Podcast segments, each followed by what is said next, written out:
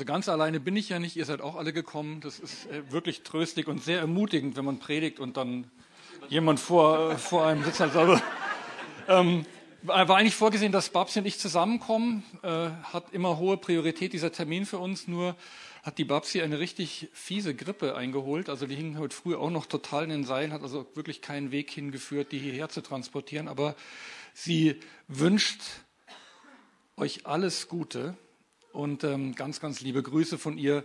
Ich glaube, sie vermisst euch und wenn ich ihr berichte, wie das heute schon hier losgegangen ist, dann wird es noch ein bisschen schlimmer. Ich sage ihr einfach, dass der, ich lüge einfach ein bisschen, sage, dass das ein ganz grottiger Gottesdienst war, dass sie gar nichts verpasst hat und Gott war so dermaßen gar nicht da. Also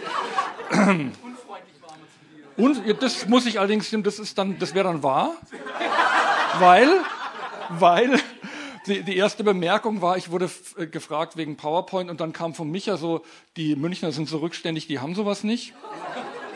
Ähm, ich wollte dazu nur sagen, neulich war ich bei einer Veranstaltung und da wurde ich gefragt, hast du PowerPoint oder hast was zu sagen?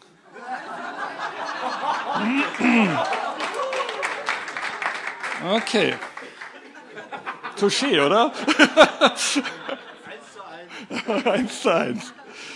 Gut, nee, es ist, es ist super, super, super toll bei euch zu sein. Es ist echt äh, richtig begeisternd. Ich genieße jede Minute auch. Ich habe sogar den Soundcheck schon genossen. Ach, äh, wirklich, ist kein Witz. War wirklich, äh, unseren Soundcheck genieße ich nicht so. Deswegen war ich so sensibilisiert mit der verschiedenen Tonart. Ich hätte es ja nicht, ich hätte es ja nicht gemerkt, ehrlich gesagt. Ich gehöre zu denen, die, also so, man muss schon das sehr schief machen, dass ich das überhaupt merke. Und ich habe mir gedacht, das wird überbewertet mit, dass alle die gleiche Tonart spielen. Ich glaube, dass die, die, die wirklichen Dissonanzen eigentlich aus dem Herzen kommen, oder? Ähm, und ich glaube, das muss man in den Griff kriegen als allererstes. Aber ich glaube, dass ihr da kein Problem habt damit. Ich habe euch ein Wort Gottes mitgebracht, bevor ich jetzt hier in eine ganz üble Richtung abdrifte. Äh, das äh, ist, ist aus dem Kolosser 2. Und ich, Kolosser 2, Vers 19, ich muss aber den Vers 18 dazu lesen, sonst gibt es keinen kompletten Satz und das ist dann, hört sich ein bisschen sinnlos an, aber es geht wirklich um den zweiten Teil, nur, dass euch, dass ihr nicht erschreckt, wenn ich Vers 18 auch vorlese. Da heißt es, Paulus schreibt an die Kolosser, um den Kampfpreis soll euch niemand bringen, der seinen eigenen Willen tut in scheinbarer Demut und Anbetung der Engel, der auf das eingeht, was er in Visionen gesehen hat, grundlos aufgeblasen von der Gesinnung seines Fleisches, und nicht festhält das Haupt, von dem aus der ganze Leib durch die Gelenke und Bänder unterstützt und zusammengefügt das Wachstum Gottes wächst. Und das, das Wort, das mir wirklich ins Herz gefallen ist, als ich mich eingestimmt habe, eigentlich vor Wochen schon auf den, äh, auf den Gottesdienst hier, war dieser Ausdruck, das Wachstum Gottes wachsen. Und darüber möchte ich, möchte ich heute sprechen. Jetzt weiß ich nicht, wie sich das, wie sich das anhört, wenn du, ich weiß nicht, wie viele Predigten hast du schon über Wachstum gehört?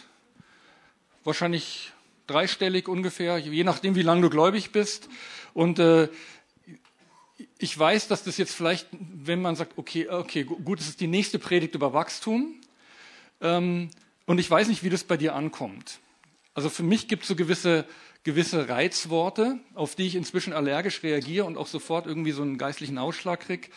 Bei mir sind es mehr so, auch Wachstum, Gemeindewachstum ist so ein Wort, wenn man so in der Literatur liest oder was so publiziert wird. Ähm, da wird sehr schnell suggeriert, dass ähm, das ist das A und O, dass eine Gemeinde wirklich ordentlich wächst, weil dann bist du gut drauf und dann bist du erfolgreich. Und ehrlich gesagt, ich, ich habe manchmal Mühe damit. Also unsere Gemeinde wächst, aber sie wächst überhaupt nicht so, wie man sich das wünscht. Das heißt, da ist sofort ein Stachel in mir, wenn ich dieses, diesen nächsten Appell, den nächsten Aufruf, jetzt zu wachsen und noch ein bisschen mehr zu wachsen und kräftiger zu wachsen und substanzieller zu wachsen. Also ich, ich persönlich kann es nicht mehr hören.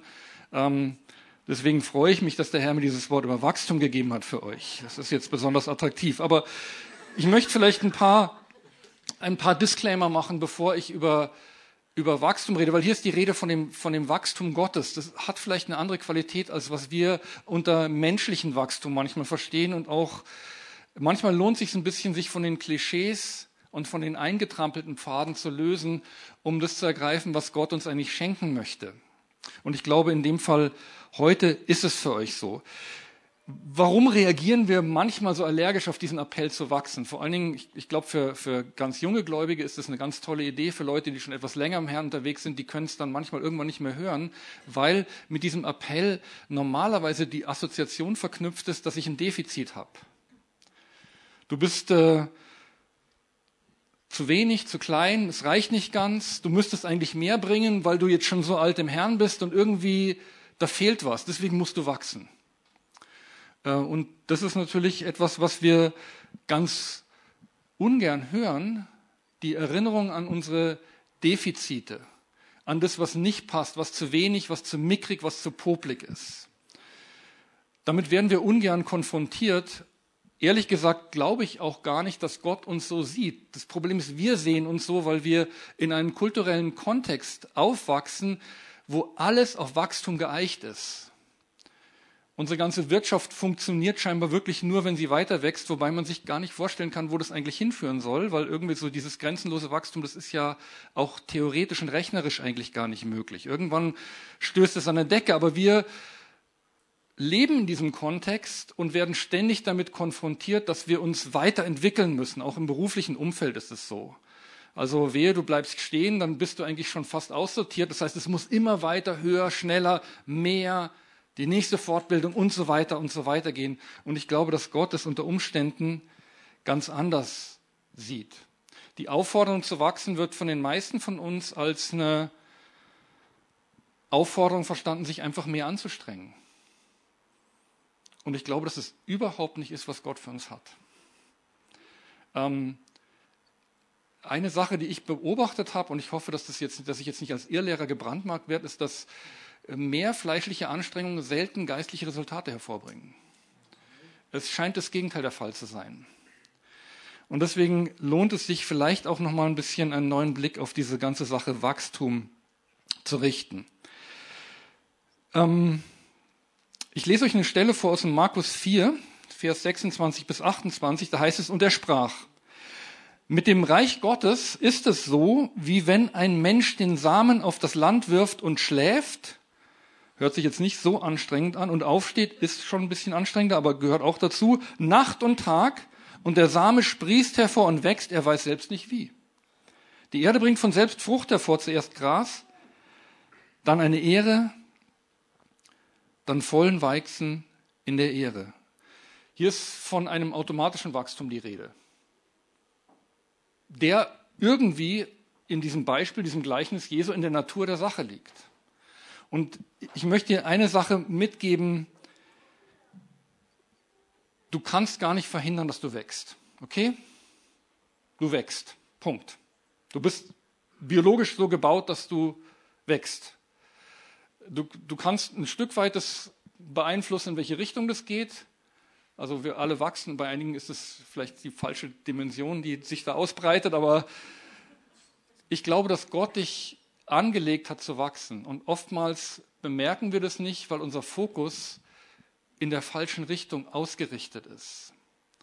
Und äh, ich bin eigentlich heute hier, euch vielleicht ein bisschen nochmal eine andere Perspektive mitzugeben, weil ich denke, wenn wir lernen zu schätzen, was Gott uns persönlich an Wachstum schon schenkt, dann tun wir uns vielleicht ein bisschen leichter damit, das auch anzunehmen, dass Gott wirklich besorgt ist für uns.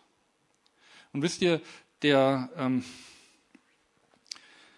ich war sehr bewegt, Kerstin, von dem, was du gesagt hast, weil das ist schon, schon so ein bisschen das, was ich auch erlebe. Also ich plaudere jetzt mal ein bisschen aus der Schule, wir sind ja unter uns. Diese ganze Sache mit Gemeindewachstum, das ist jahrzehntelang so ein Hype gewesen. Und da war eigentlich der Ansatz, wenn man die acht Punkte richtig macht und die acht Schritte richtig geht, dann, dann wächst die Gemeinde. Und die Schlussfolgerung war, wenn du alles richtig machst, dann funktioniert die Sache. Wenn es nicht funktioniert, heißt, dass du irgendwas falsch gemacht hast. Das ist einfach nicht wahr. Das, das stimmt so nicht. Also ich habe, wenn ich, wenn ich zurückdenke an, an die goldenen Zeiten unserer Gemeinde Mitte der 80er Jahre, wo sich jeden, jeden Sonntag massig Leute radikal unter Tränen bekehrt haben, da waren wir als Gemeinde katastrophal. Wir waren völlig kulturunkompatibel, wild, unsensibel, besucherfeindlich bis zum Äußersten und trotzdem haben sich dauernd Leute radikal bekehrt, die dann auch der Gemeinde hinzugetan wurden. Und ehrlich gesagt, nach der, nach der reinen Lehre des Gemeindewachstums haben wir alles falsch gemacht und die Gemeinde ist trotzdem gewachsen. Heute machen wir alles richtig, alles viel richtiger als damals und die Gemeinde wächst kaum noch durch Bekehrung. Und wisst ihr, die Schlussfolgerung für mich ist, und wir haben Jahre gebraucht, dahinter zu kommen, dass das, was damals passiert hat, nicht damit zu tun hatte, dass wir alles richtig gemacht haben, sondern dass Gott gewirkt hat. Und das ist echt ein großer Unterschied.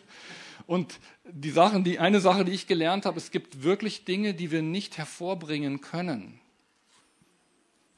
Die können wir empfangen, wir können darauf warten, wir können sie erbitten, aber auch viele von unseren Bitten werden nicht erhört. Das ist auch eine Realität weil Gott in seiner Souveränität auch Zeichen, Zeiten und Zeitpunkte festgelegt hat, in denen Dinge einfach geschehen, geschehen.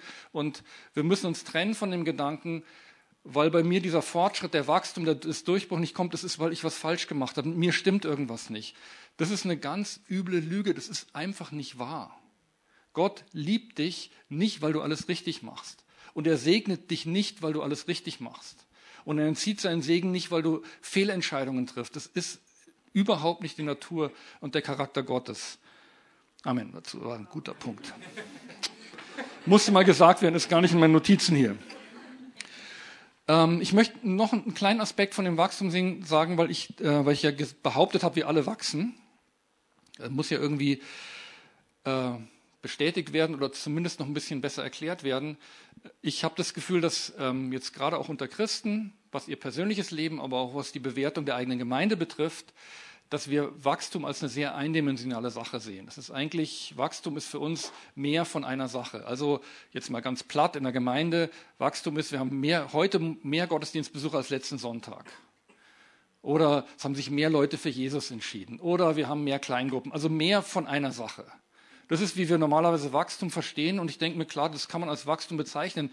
Aber das Reich Gottes wächst in so viel mehr Dimensionen. Ähm, Paulus schreibt davon, Epheser 3, Vers 18, dass es darum geht, völlig zu erfassen, was die Breite, Länge, Höhe und Tiefe ist. Das sind vier Richtungen, die wir erfassen sollen, wenn wir Dimensionen ergreifen wollen.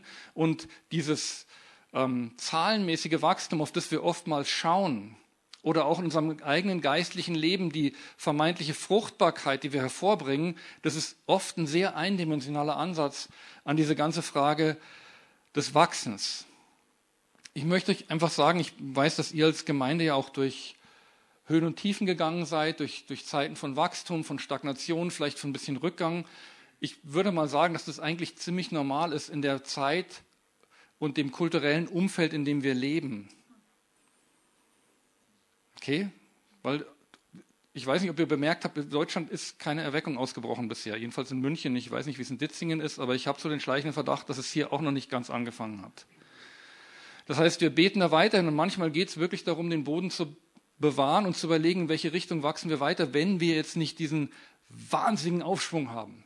Den, nochmal, den, ich, ich weiß, dass vielleicht andere Leute widersprechen werden, weil wenn wir mehr beten, dann wird die Erweckung kommen.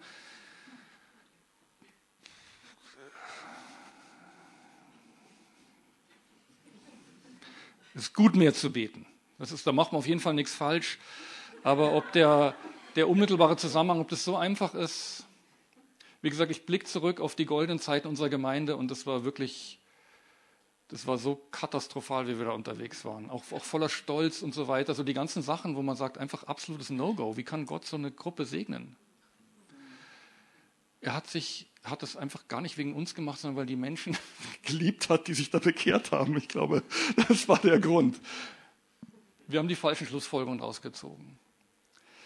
Ähm, ich denke, wenn ich euch als Gemeinde anschaue und erlebe auch, also wie gesagt, für mich ist das so eine, so eine, eine schöne Sache, nur ab und zu zu kommen, einfach zu sehen, wie ihr unterwegs seid und euch zu genießen und zu sagen, dass wieder wieder etwas mehr. Also die Atmosphäre heute im Lobpreis fand ich richtig, deswegen habe ich gesagt, das war im Soundcheck schon, man kommt hier rein und Gott ist da. Das ist einfach wirklich sehr cool.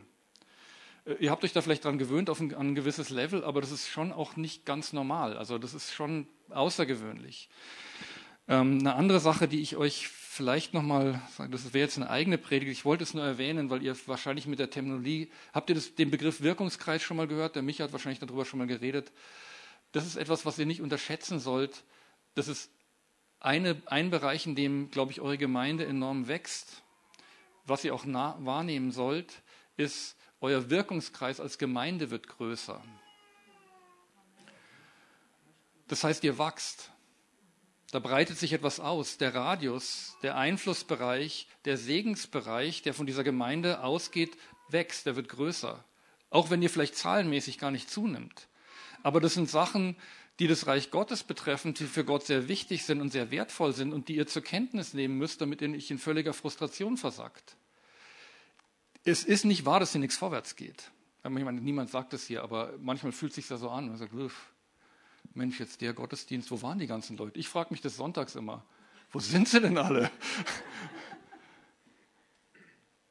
Und das kann sehr ermüdend sein auf Dauer, wenn man die falschen Fragen stellt und nicht in die richtige Richtung guckt und sagt, wo, wo geht denn was vorwärts? Und auf einmal entdeckt man diese Taschen des Lebens in der Gemeinde, wo man sagt, da hat sich wirklich etwas weiterentwickelt oder da ist, da ist ein neuer Dienst entstanden, da hat jemand seine Berufung gefunden, da, da fängt jemand Häkeln an zur Ehre des Herrn, finde ich toll. Das ist, wer weiß, was daraus entsteht. Also den Wirkungskreis abzustecken, auch deinen eigenen, das wollte ich auch hinzufügen, damit wir das auf die individuelle Ebene nochmal bringen, ist, ich habe vorhin gesagt, du wächst, du machst jeden Tag Erfahrungen und entwickelst dich weiter. Wahrscheinlich kämpfst du heute nicht mehr mit den gleichen Sachen, mit denen du vor zehn Jahren noch gerungen hast, auch im Glauben nicht. Das heißt, du hast Dinge überwunden, es ist etwas vorwärts gegangen. Manchmal sind die Zeiträume so lang und wir wachsen da so mit, dass wir das nicht wahrnehmen, aber selbstverständlich hast du dich weiterentwickelt.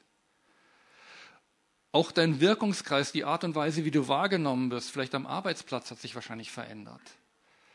In dir ist eine Reife entstanden, eine Zuverlässigkeit, eine Treue, eine Art und Weise, wie du wahrgenommen wirst als Christ in deinem Umfeld, in deiner Barmherzigkeit, in deinem Zugewandtsein.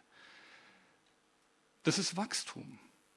Da hat sich etwas weitergegeben. Einige von uns haben enorm an Kompetenz zugelegt an ihrem Arbeitsplatz. Das ist auch Wachstum. Weißt heute mehr als vor zehn Jahren. Du hast dich weiterentwickelt. All diese Dinge zählen und sind wichtig und wertvoll, wenn wir nur auf eine Sache gucken, als Gemeinde oder auch in unserem eigenen Leben. Oftmals sind es die Bereiche, wo man die größte Sehnsucht hat und wo es am wenigsten vorwärts geht.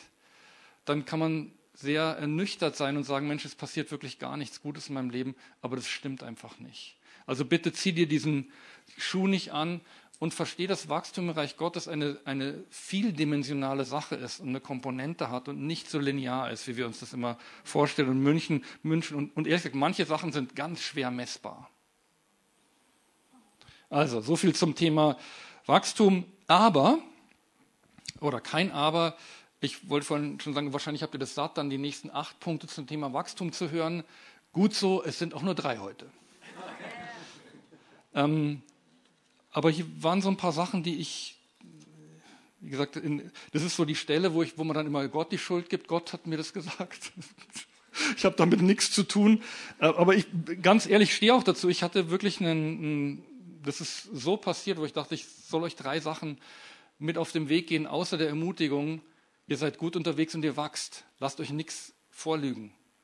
Weder als Gemeinde noch als, als Christ, der mit dem Herrn unterwegs ist. Glaub diese Lügen nicht, sondern schau mal genau hin. Ich will zu dem Text zurückgehen, ähm, Vers 19, Kolosser 2 und zwei Punkte damit verknüpfen und einen dann mit etwas völlig anderem, aber der auch wichtig ist. Da ist zunächst die Rede davon, ähm, und nicht festhält das Haupt, also eine negative Aussage, von dem aus der ganze Leib das Wachstum Gottes wächst. Offensichtlich gibt es doch eine Quelle des Wachstums, die ist Jesus. Und der, der Trick oder das besondere Geheimnis ist, ist, dass man ihn festhält. Gut, nächster Punkt. Ich wollte ein bisschen was dazu sagen. Es ist eine, eine Richtung von Jesus geht dieses Wachstum aus. Das dürfen wir nicht vergessen. Deswegen auch klammer das mal ein. Das, geht, das, das passiert, wenn ich alles richtig mache.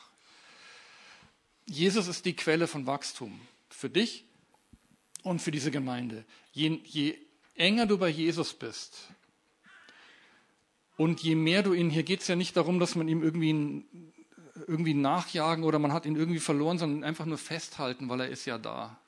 Je, je mehr du dich nach ihm ausstreckst und diese Gemeinschaft mit ihm suchst, ich glaube, desto fröhlicher wirst du sein in deinem Leben und desto mehr wird er vielleicht auch hinweisen auf die Bereiche, in denen du vorwärts kommst und wächst. Und ich möchte euch sagen, als Gemeinde, das ist eine Sache, für die ihr ja steht, dass ihr wirklich total Jesus-zentriert seid. Und das ist eine richtig gute Sache. Verliert das nicht. Lasst es nicht los um irgendwelcher Gimmicks willen oder weil ein neuer Trend kommt.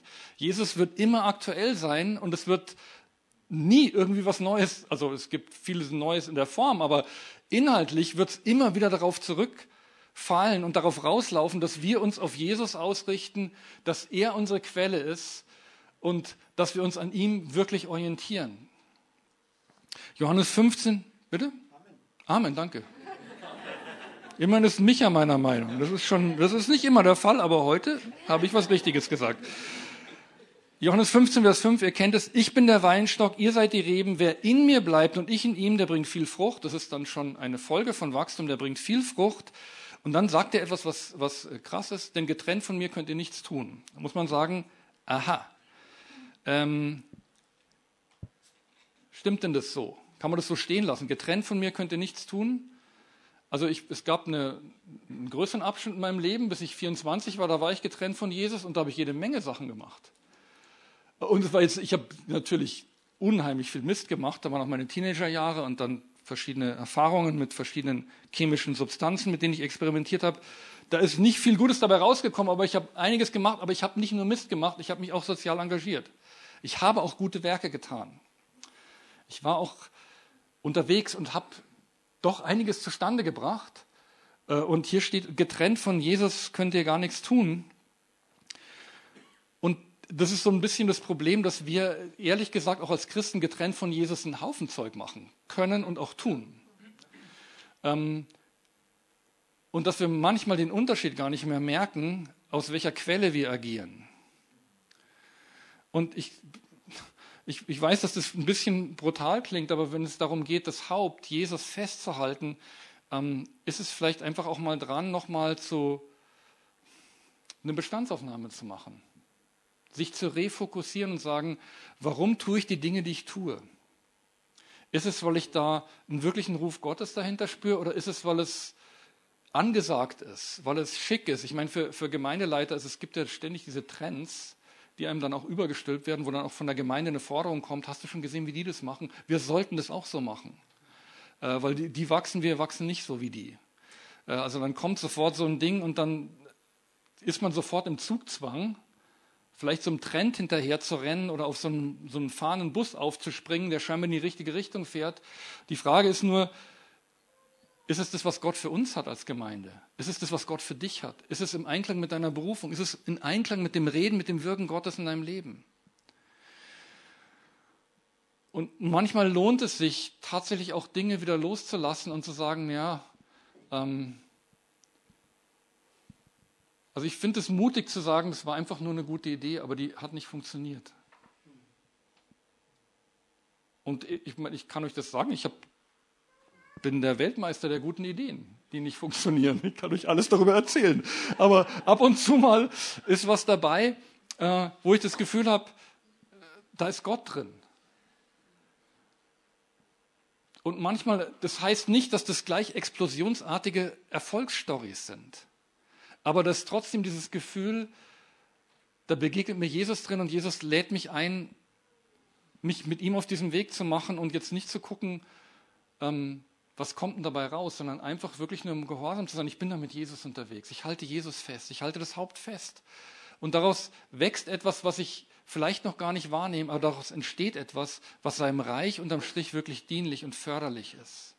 Und das ist so der erste Impuls, den ich euch mitgeben möchte, für euch persönlich, aber auch als Gemeinde, ist ähm, Bestandsaufnahme. In meinem eigenen Leben halte ich Jesus wirklich fest. Wo habe ich ihn losgelassen? Wo ist er vielleicht nicht mehr so ganz im Mittelpunkt und nicht mehr, nicht mehr wirklich das Haupt, nicht mehr wirklich Chef im Ring über diesen Lebensbereich? Das heißt nicht, dass du einen Haufen toller Aktivitäten nicht betreiben kannst. Das ist nur, ähm, ich glaube, wirklich richtig fröhlich wirst du vielleicht so nicht werden, sondern vielleicht in deinen ganzen Aktivitäten vielleicht verpasst du das Beste, dass du Jesus in einer, in einer Kleinigkeit begegnest, die dich segnet und die, durch die dein Leben dann auch tatsächlich einen Unterschied machen kann. Okay, ihr müsst ein bisschen selber dann denken und was bedeutet es für euch. Das Zweite ist, der ganze Leib durch die Gelenke und Bänder unterstützen, zusammengefügt das Wachstum Gottes wächst. Aha, der ganze Leib ist zusammengefügt durch etwas, was hier als Gelenke und Bänder beschrieben wird. Also das ist so das, das Zeug, was dafür sorgt, dass die Knochen nicht so lose auseinanderfallen und dass das Ganze einigermaßen beweglich ist. Epheser 4, 15 und 16, lasst uns aber die Wahrheit reden, in Liebe und in allem hinwachsen zu ihm, der das Haupt ist, Christus. Und Vers 16, da seid ihr ganz vertraut damit, aus ihm wird der ganze Leib zusammengefügt, ganz ähnlicher Sachverhalt nochmal, und verbunden durch jedes der Unterstützung dienende Gelenk entsprechend der Wirksamkeit nach dem Maß jedes einzelnen Teils und so wirkt er das Wachstum des Leibes zu seiner Selbstauferbauung in Liebe. Das ist eine Stelle, mit der ihr sehr, sehr vertraut seid. Ihr habt es ja auch revolutionär den fünffältigen Dienst zum sechsfältigen Dienst aufgebohrt. Ganz toll. Weiß ich, habt ihr das schon mal gehört? Oder? Die Leiter haben es schon mal gehört. Okay. Oh, Entschuldigung. Jetzt, Betonung war auf wahr, jetzt ist es keins mehr, aber. Ah, okay. Gut. Das sind so die Momente, das habe ich öfters in Predigten. Kennt ihr Men in Black oder seid ihr zu heilig, so Zeug anzuschauen? zu heilig, okay. Ich erzähle euch. Die haben so ein Ding, das nennen die Blitzdings.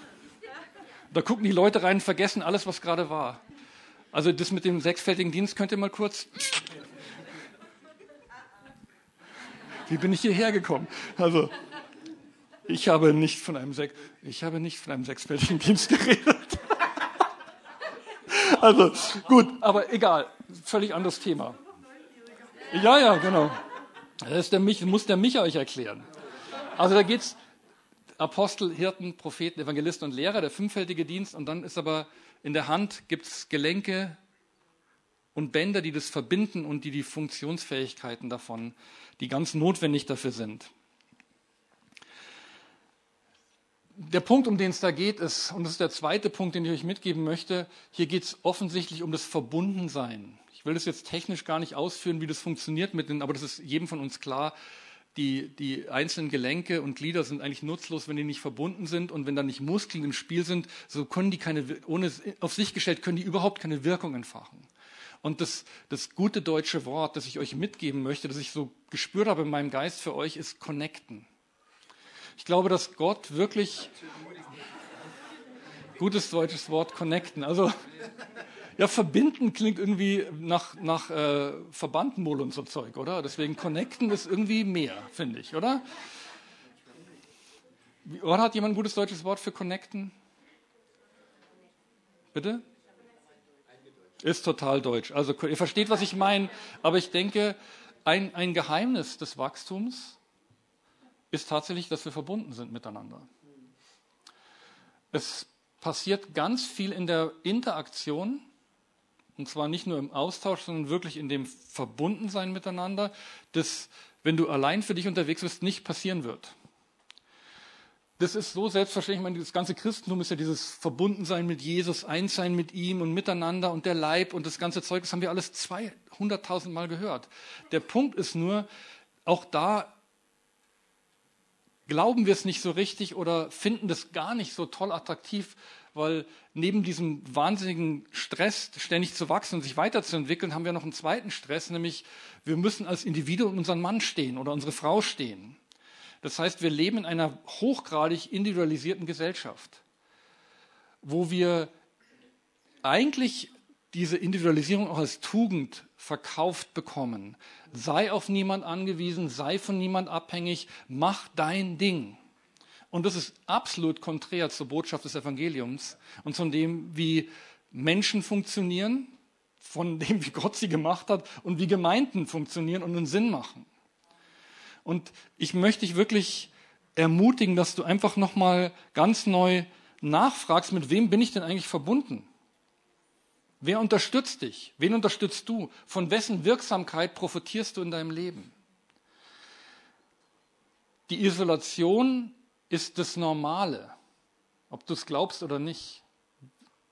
Es gibt eine Fliehkraft unter uns, in Gemeinden, aber auch in deinem Leben. Wenn du nicht Energie aufwendest, dich dem entgegenzustellen, wirst, werdet ihr auseinanderdriften.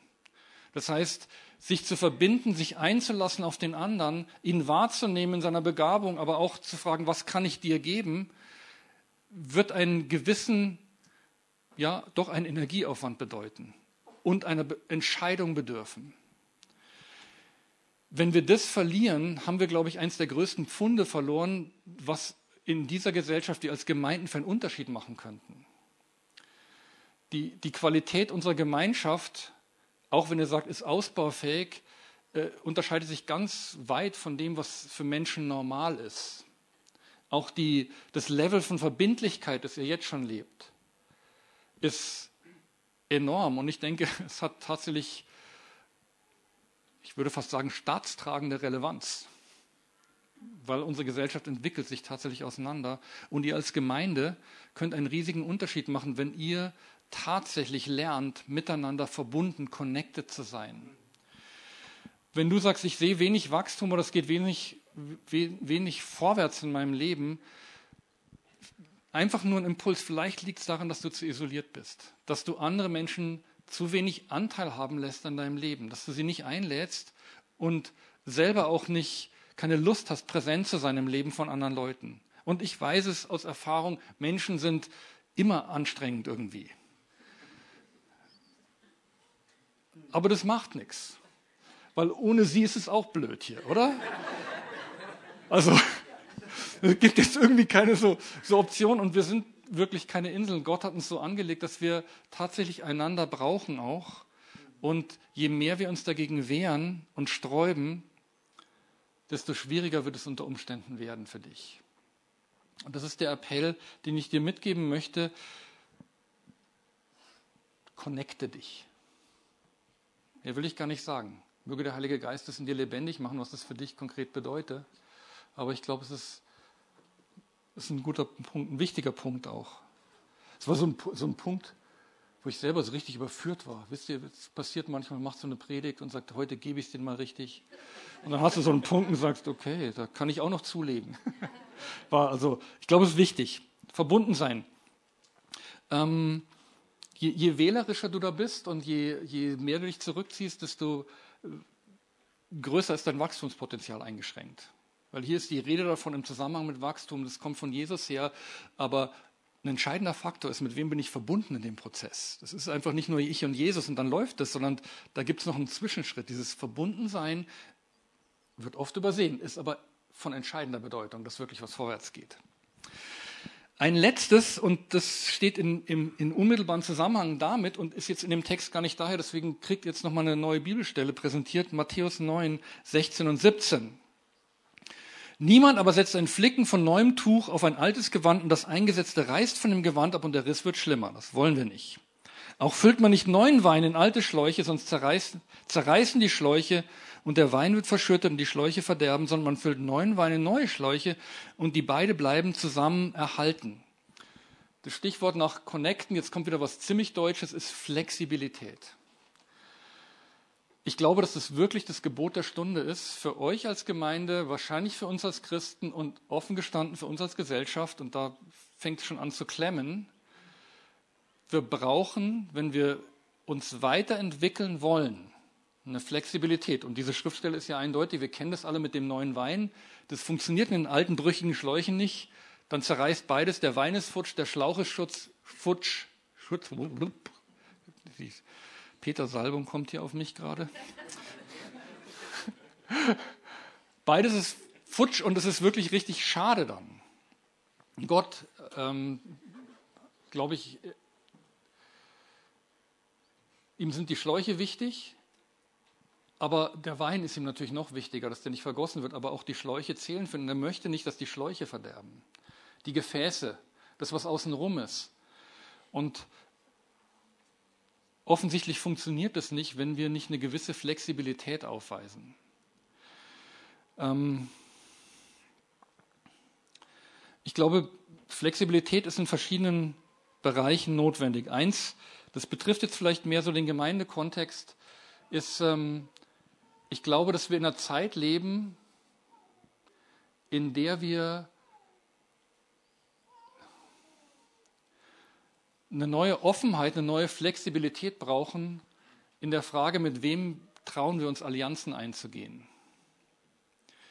Wir, sind, wir sind alle in so einem, wir leben in so einem theologischen Dunstkreis, in so, einem, in so einer Art und Weise, Dinge auch zu tun. Wir sind so, hier, das ist hier so charismatisch pfingstlerisch geprägt und das sind die Leute, die man einlädt zum Predigen, mit denen man auch gemeinsam unterwegs ist. Da ist man irgendwie auf der sicheren Seite. Ich meine, da sind auch welche dabei, die einen Hau haben, aber das ist okay, haben wir ja auch so ein Stück weit, aber das ist irgendwie vertrautes Terrain.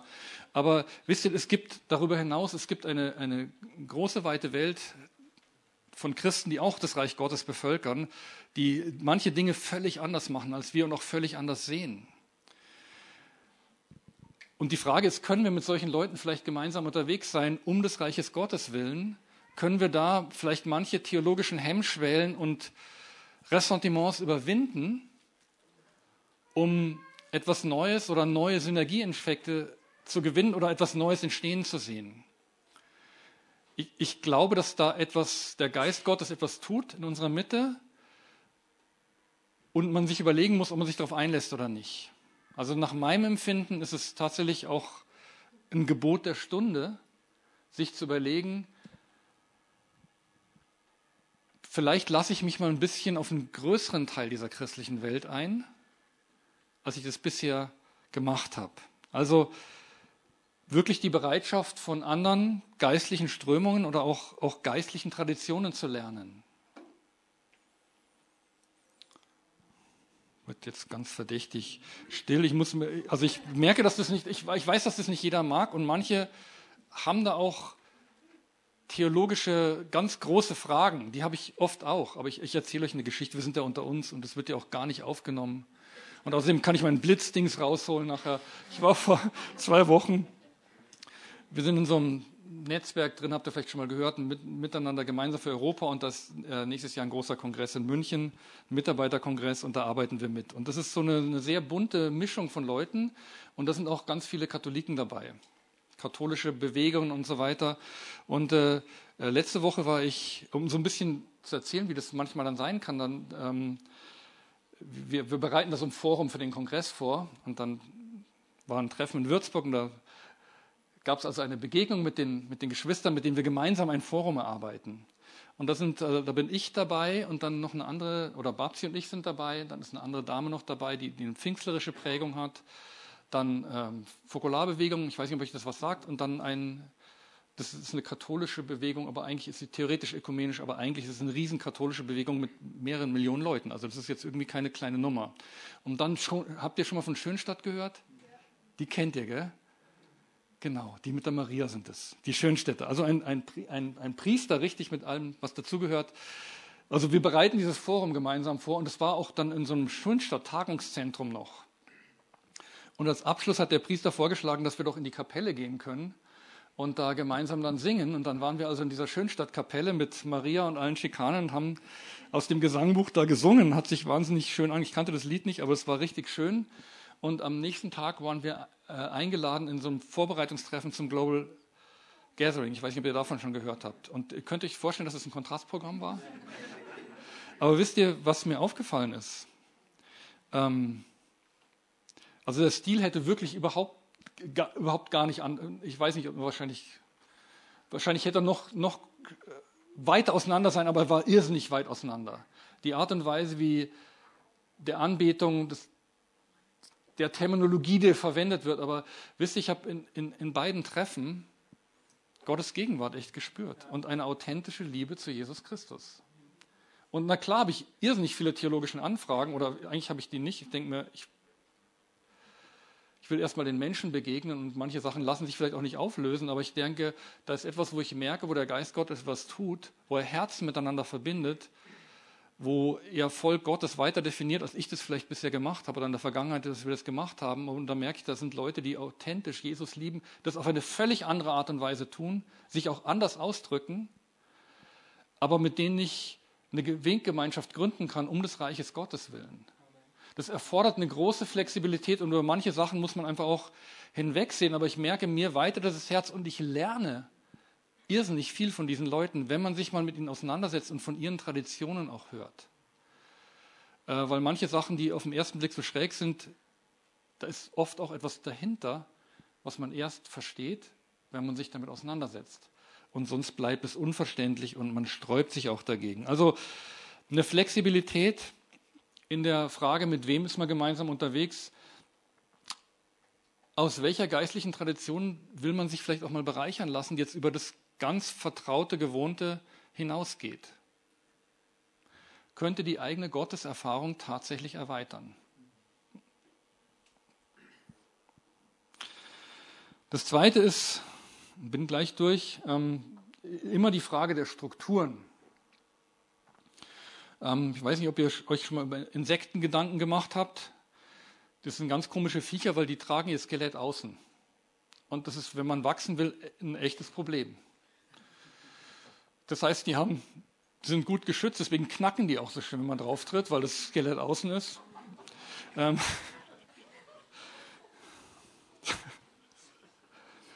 Einige werden sich an nichts anderes erinnern aus dieser Predigt, als an das, was ich gerade gesagt habe. Wir nennen dies. Super. Es knackt so schön. Also, wenn wir unsere Strukturen außen tragen, um uns zu schützen, auch kann das ein echtes Problem für Wachstum sein. Ich glaube, dass wir, wenn wir uns über Gemeindebau Gedanken machen, dass wir wirklich eine Flexibilität brauchen, was unsere Strukturen betrifft.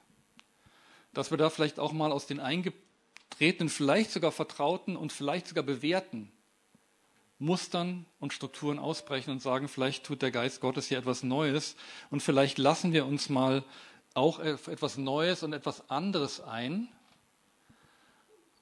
auch auf die Gefahr hin, dass sich das irgendwie erstmal schutzlos anfühlt.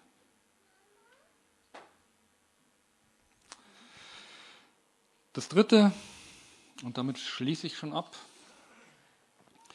ähm, ist eine Weitung des Verständnisses, wie sich apostolischer und prophetischer Dienst heute gestaltet. Wir haben eine gewisse, ich denke, eine gewisse ähm, Tradition, was unser Verständnis von prophetischem Dienst ist, ist ich glaube, auch ein bisschen eindimensional, ganz stark von charismatisch pfingstlerischer Prägung geprägt. Ähm, und eigentlich trauen wir uns nur das als, als prophetisch zu definieren. Aber wisst ihr, darüber hinaus gibt es andere prophetische Strömungen, die ich auch als prophetisch empfinden würde. Und ich denke, wenn wir, ihr als Gemeinde habt, tretet ja mit diesem Anspruch an, dass ihr dieser apostolisch-prophetischen Tradition verpflichtet seid und, und auch ganz stark verwurzelt seid da drin. Ich möchte euch wirklich ermutigen, versuchen nochmal, gerade auch den Begriff des Prophetischen, was ist eigentlich prophetisches Handeln? Das ein bisschen über, ähm, also ich will nichts unterstellen, aber landläufig ist es, da geht jemand vorne an das Mikro und teilt einen Eindruck mit oder so spricht der Herr oder sowas. Das ist schon mal ein guter Ansatz. Das ist unmittelbare Reden Gottes, aber wisst ihr, mancher, manchmal drückt sich Gott auf eine ganz andere Art und Weise an. Und das, möglicherweise ist ein sozialer Dienst ein viel stärkeres prophetisches Statement als ein So spricht der Herr. Ähm, einfach nur mal überlegen, Gott, wie, was bedeutet eigentlich prophetisches Handeln für, für Treffpunkt Leben? Wie, wie stellt sich das dar? Ähm, weil ich glaube, dass Gott uns hier zu einer Ganzheitlichkeit zurückführen möchte, die wir teilweise ein bisschen verloren haben, weil wir doch das Leben, auch das geistliche Leben in so Kategorien äh, einpacken. Das eine ist das diakonische Handeln, das andere ist dann mehr das geistliche Handeln und so weiter. Und ich weiß, dass das gar nicht eure Absicht ist und ihr euch dagegen wehrt, aber manchmal stolpern wir über unsere eigenen Traditionen und unsere alten Definitionen, die auch vertraut sind und die auch griffig sind. Und da hatte ich das Gefühl, dass ihr da ähm, vielleicht nochmal überlegen sollt und auch mit einem anderen Selbstbewusstsein in die Sachen reingehen sollt, die Gott euch zu tun gibt. Das Gleiche ist natürlich das, das, äh, das Apostolische. Dieser Gedanke der Sendung, was bedeutet denn das? Ist es nur einen geistlichen Dienst oder nehmt ihr das auch wahr? Also ich, ich, ich weiß, wie ihr jetzt tickt von der Leiterschaft her, aber ich weiß auch, wie, wie Christen oft ticken, wie, wie das beschränkt ist in ihrem Verständnis. Und ich möchte euch da wirklich ermutigen, als Gemeinde auch lasst euch darauf ein, lasst euch senden an den Arbeitsplatz, mit, dem, mit all dem, was dazugehört, was das bedeutet. Mit einer, mit einer wirklichen Bevollmächtigung, mit etwas, was dahinter ist, mit einem Rückenwind. Und ähm, vielleicht bist du berufen, da wirklich ein prophetisches Zeichen auch zu setzen. Mit etwas, was einen ganz profanen Anstrich hat, vielleicht. Und äh, ich glaube, dass das unter dem ganzen Oberbegriff Flexibilität mal was Neues wagen, Sachen auch neu denken, vielleicht auch eine Redefinition oder eine Verabschiedung von, von Schachteln und Schubladen, ähm, dass das hilft, wenn man wachsen und vorwärts kommen will. Und äh, vielleicht letzter, einfach noch ein, ein Satz am Schluss. Ich glaube, dass ihr äh, als Gemeinde echt auf Wachstum gebürstet seid. Und es wird passieren. Und es passiert jetzt schon, aber ich glaube auch, dass die Sachen, die ihr euch ersehnt, die Sachen, die dann etwas zählbarer werden, dass die auch kommen. Aber während ihr darauf wartet, wartet nicht zu sehr darauf, sondern tut das andere mit Volldampf und Vollgas und, und bereitet euch aus, wo ihr nur könnt.